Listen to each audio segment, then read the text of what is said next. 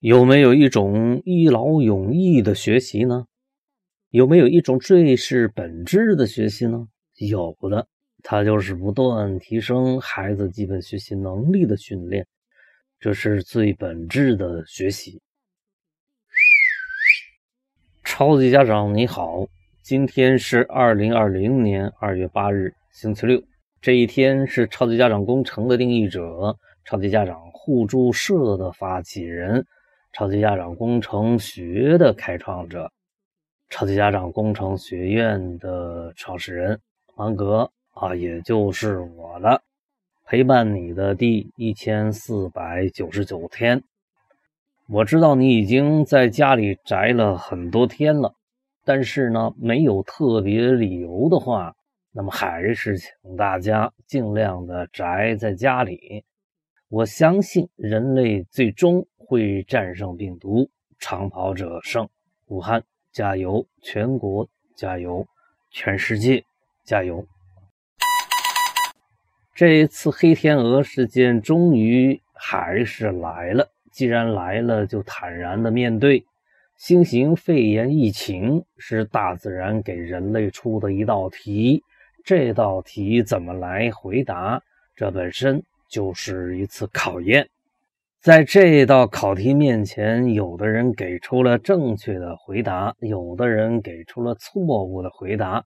有的问题有答案，有的问题没有现成的答案，必须去创造性的发现答案。这一次机会来了，女孩子必须长时间待在一起。你有机会给孩子做出榜样，你得问自己：我做好准备了吗？不要说没有准备好，你平时干嘛去了？没想到有这么好的机会啊！凡事预则立，不预则废。没准备好也得开始，立刻马上，并相信自己能干得越来越好。预习是让孩子的学习有质的改变的最有效、最直接的方法。让孩子开始习惯预习吧。不懂可以冒泡，可以提问，这已经不是理由。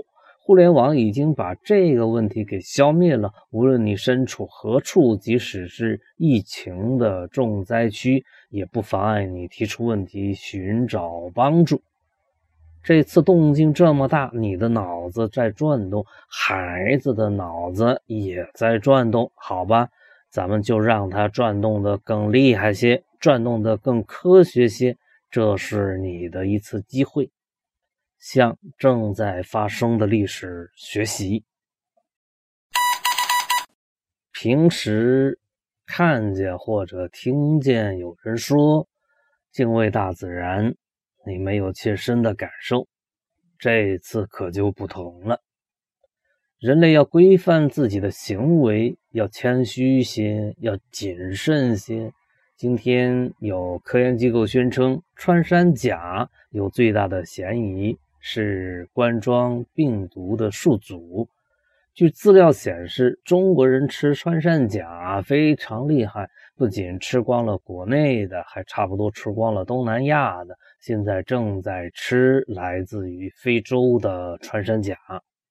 人类的知识越来越多，这是不争的事实。但是对待这个事实，却有着不同的两种判断。有的人判断人类太伟大了，几乎是无所不知；有的人却判断人类太伟大了，现在我们知道了过去不知道的许多知识，在等待着。人类知道未知也是需要学习的，已知的圆圈越大，才对未知之大有着更真实的感觉。所以，一个孩子一旦对学习产生了兴趣，就不会因为知道的比较多而无所事事，而是有更多的未知等着他去了解、去探索。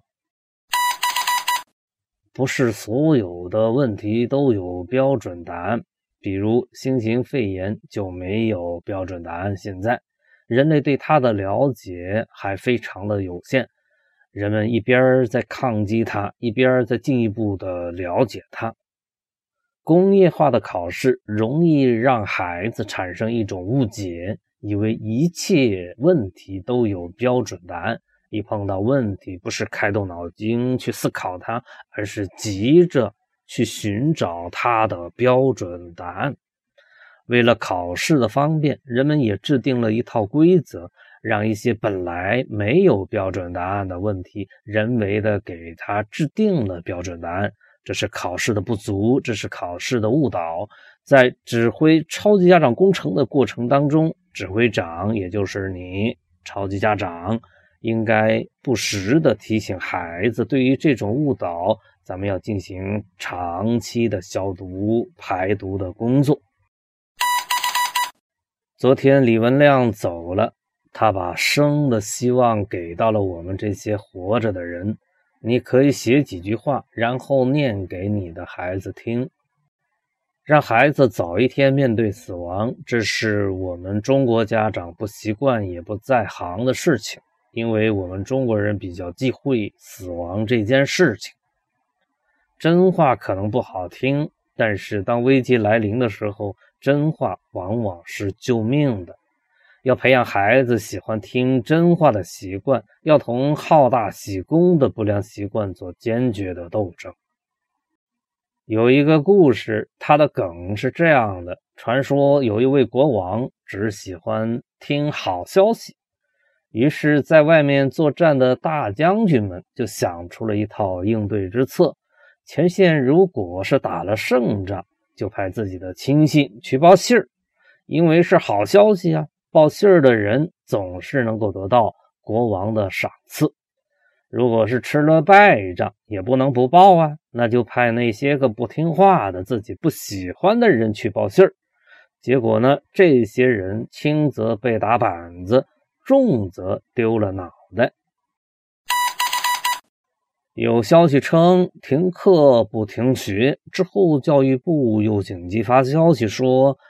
要叫停正式开学前的网课，这是为哪般呢？你是不是有点晕？要我说啊，不让孩子碰电脑的家长，这会儿是真的肠子都悔青了。早知今日，何必当初？当初家长都做了些什么呢？对孩子碰电脑，采取各种防堵阻，哈哈。防止孩子碰电脑，堵死孩子碰电脑，阻止孩子碰电脑，理由是怕孩子玩电脑。有的家庭就没有台式电脑，孩子也不习惯于利用网上的资源进行学习。总之是一切都还没有准备好，完全束手无措。如果你正好。